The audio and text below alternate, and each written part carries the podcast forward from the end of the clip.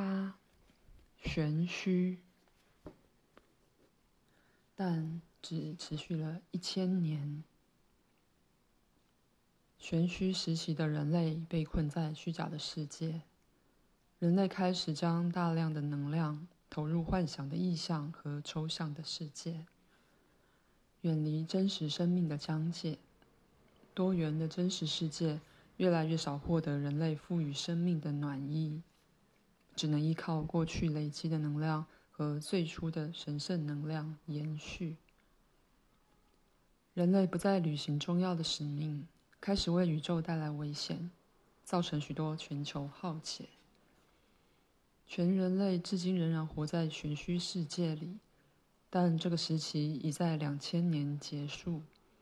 事实上，两千年这种纪年当然并不正确。你也知道，纪年不久前才变过一次。若以上一个纪年方式计算，所谓的两千年应是。地球上文明的第一百万年，依照往例，全球应会发生浩劫。更精确的说，人类会重新开始透过自身的完美了解宇宙。但玄虚时期从未发生任何灾难，仅仅三个未沉睡的吠陀人，即可为现代人解除部分的玄虚催眠魔咒。你还记得读者在读完你的书后，内心是如何出现悸动，是如何想起对土地的爱？他们虽然还在沉睡，但神的吠陀文化力量已经重回他们体内，神也重新燃起希望。虽然尚未完全清醒，但他们的爱也让他们避免灾难。而现在，这不会发生在我们的星球。不久后，所有人都会脱离玄虚的催眠状态，开始回到现实生活。听到现代人都被催眠或活在虚假世界时，你很讶异吗？你可能会想：这怎么可能？我就在这里，大大小小的城市也住了很多人，满街都是汽车。你不要急着对我的话感到惊讶。弗拉米尔，你自己思考并判断一下：现代人有哪一季、哪一天或哪一小时活在真实世界？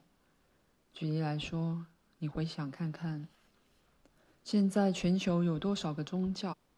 他们对人类的本质和世界次序都有不同的解读，各有一套特别的仪式。假设某一个宗教是最真实的。那就表示其他宗教都在建立虚假的世界，但毕竟还是有人相信。相信的人等于是靠虚假世界的法则生活。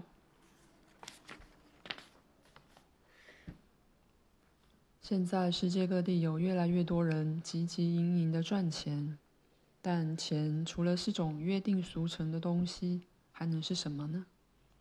大家以为钱能买到一切。痴人说梦，没有人可以用钱买到真正的爱的能量、母亲的感受和家乡。特地为带着意识栽种的人而生的果实，他们的美味也是钱买不到的。钱是约定的东西，只能买到有条件的爱。如果为了钱而让身边充满没有灵魂的物品，你的灵魂就会陷于孤独。在玄虚的千禧年，人类已经完全迷失方向，远离神所创造的空间。人类的灵魂横冲直撞，宛如困在黑暗之中。你仔细观察，弗拉迪米尔，在过去短短的一百年，国内的社会走向就有多么剧烈的变化。以前有沙皇和世俗法律。达官显要穿戴各种徽章、奖章和彩色勋章绶带，身穿手织制服。你所在的国家到处兴建修道院和教堂，这些却在一夕之间遭人唾弃。制服、奖章和绶带被人视为小丑的服装，教堂成为愚民的象征，神职人员沦为骗徒。众人一窝蜂地破坏教堂，疯狂地杀害故弄玄虚的神职人员。我们后来以为罪魁祸首是苏联政府。是啊，的确是政府号召人民做这些事情，但毕竟人民也没有反抗，一味地听从领袖偶像的号召。你也能从保存至今的史料得知，库班地区曾有四十二位东正教的神职人员惨遭杀害。他们不是被杀而已，生前更惨遭凌虐，尸体被丢进粪坑。这绝非领袖一人所为，民众也乐见其成。领袖只是允许这种行为，最后全国共有数千名神职人员遇害。无法逃走的，只能放弃信仰，同时保留性命与信仰的人极为少数。国内大多数的人成为坚定的无神论者，并且改变衣着，勋章和绶带换了形状和颜色。不少分析家和历史学者写了有关苏联时期的书，但是后人听到列宁和史达林时，只会脱口而出一句话：“世人首次清楚地看到，玄虚已经走到终点。即使沉睡中的人，也不会接受故弄玄虚的宗教。玄虚只是借着人类的伎俩和暴力得以存在。他们对神的信仰并未遭到破坏，只是渗透信仰的玄虚遭到贬义罢了。”在上个千禧年中，光在俄罗斯这个地方，统治者就如此成功地改变人民的思潮。宗教遭到众人贬低，改信共产主义，但这实际上也是一种信仰。不久前，人民的思潮又有剧烈变化，这你也亲身经历过。先前举国狂热的方向被人视为歧途。着重的目标又换了一次。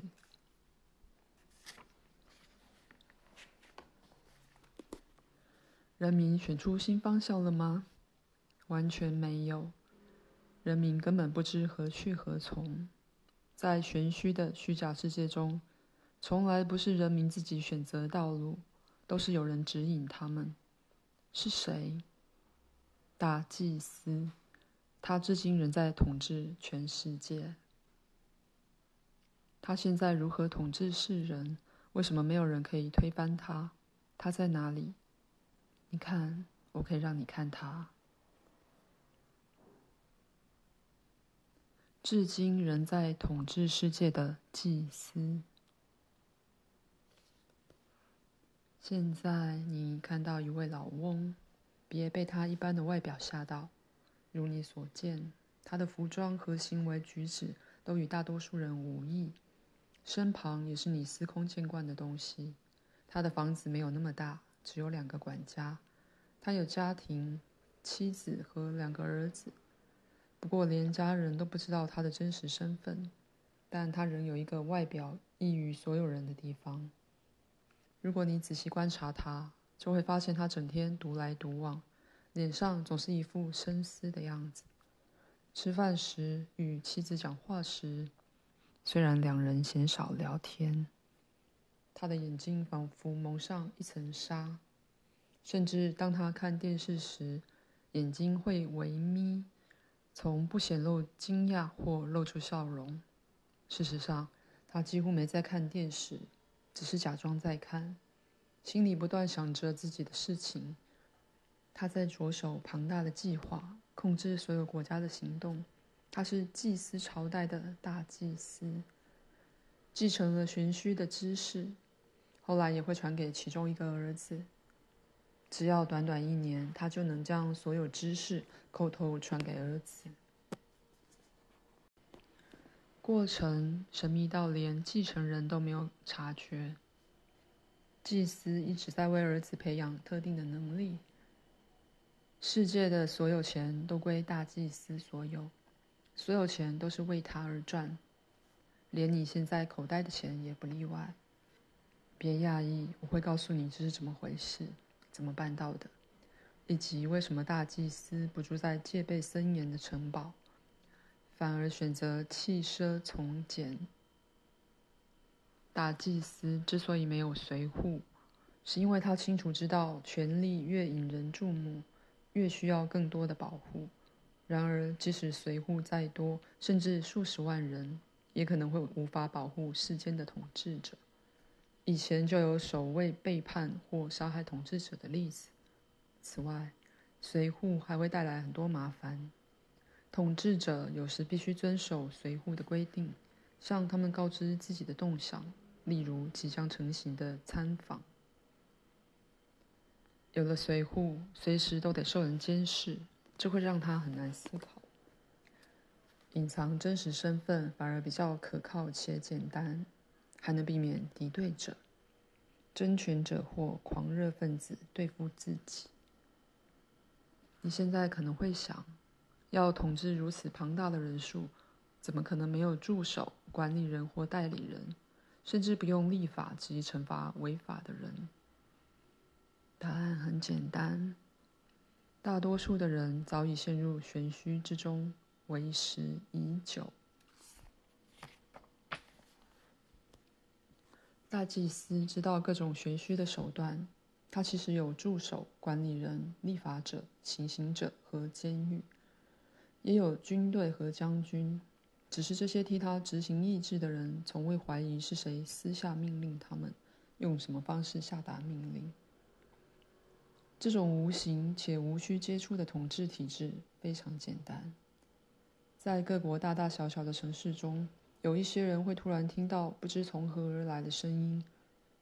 这种来源不明的声音会指使人完成某些行动，而听到的人也会乖乖执行。有时是清晰可辨的声音，有时听到的人也不知道怎么回事，只是觉得有种异常的渴望。因而依照命令行动。现代科学知道这种现象，心理医师和其他科学家长期试着研究，却都没有成果。现代科学将这种现象视为心理疾病，只要人说自己听到不知从何来的声音在使唤他们，医生一定会要他们住院。什么医院？精神病院。这在很多国家与监狱没有两样。美国、欧洲和俄国现在都有很多这种医院。这些人服用各种镇定的药物和注射，变得长时间嗜睡而萎靡不振，很多感官都会麻木。有些人明显不再听到声音，有些人则是为了逃出有如监狱的医院，在医生面前装模作样。但不是所有听到声音的人都会去看医生。你自己想象，假如听从声音的人正在操控原子弹、指挥军队或看管装着致命细菌的培养皿，而这个声音对他们下达奇怪的指令，科学仍然无法解释这种奇怪现象的本质。这个现象显然存在，科学家虽然不敢宣扬，却徒劳无功。他们早就应该思考一个简单的道理。如果有接收讯号的一方，肯定会有发出讯号的一方。大祭司和他的助手知道如何下达声音的指令，也明白各种宗教可以形成哪一种人。几位祭司就是这些宗教的创始者，玄虚的源头。他们需要借此统治人类，相信虚假世界的狂热者宛如生物机器人。容易听到声音的指令，且毫不犹豫地执行任何任务。大祭司和他的助手知道如何挑拨离间，在不同信仰的人群之间挑起争端。战争的起因各不相同，但每场战争的主要武器一定都是信仰的分歧。科技装置和所有人为的讯息传播管道。同样是由祭司透过人类操控，为此，他们不需管理各家电视台或监视记者写了什么，只要创造一体适用的条件，让所有媒体奉赚钱为圭臬。举例来说，五花八门的电视广告越来越精明、残忍又具侵略性。任何心理学家都会跟你说，广告不过是一种给观众的侵略性洗脑，对大众通常有害无益。电视台大言不惭地说服大家不能没有广告，因为那是他们的收入来源。电视观众受到广告的洗脑而消费，却等于资助广告的播出。商品的价格包括广告费用，还有什么比这种情况更难过的吗？金钱成了祭司影响最大且最有力的杠杆。我刚说过，你口袋的钱也归大祭司所有。我这就告诉你怎么回事。在现在错综复杂的银行体系中，可以发现一个简单的规律：向银行拿钱会增加银行资本。举例来说，假如俄罗斯以国家名义向国际银行借贷，之后必须连本带利的归还，远高于原先所借的金额。差额如何补足？从你缴的税，或者说没有工作的老翁买四分之一个面包时，也会被抽百分之几的税。这百分之几或至少部分的税金会进到国际银行，使资本增加。但是谁的资本？大祭司的。他根本无需碰触资本，就能把金钱的动向导入各种战争、玄虚事件或者制造致命药物。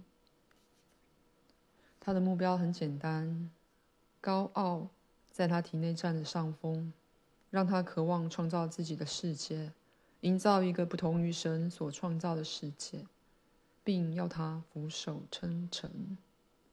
祭司们已经达成部分的目标。世人的汲汲营营营助了他们一臂之力，而这种生活中的忙乱，这是祭司创造的。你仔细观察，世人身处忙乱的生活中，没有察觉自己接收的讯息日益减少，他们越来越不能谈论一个简单的问题：全人类现在所走的方向正确吗？如果可以摆脱无谓的烦恼，多数人都能回答这个问题。既然疾病逐年增长，战争永无止息，每天都有更大的灾难发生，我们所走的方向当然有问题。唉，烦恼，它不让我们思考，而祭司却每分每秒的思考，想出计划，再借由众人的双手实行。我一直听着阿纳斯塔夏激动地描述故事，没有打岔、提问或请他解释清楚一点。我这次在泰加林待得比以往还久，离开时才发现接收的资讯量实在太多，很难在书中一一解释。况且他说的话又太不寻常，直接质疑了宗教和权力。现在每个教派都有很多狂热分子。随时准备好攻击侵犯他们信仰的人，我何必淌这个浑水呢？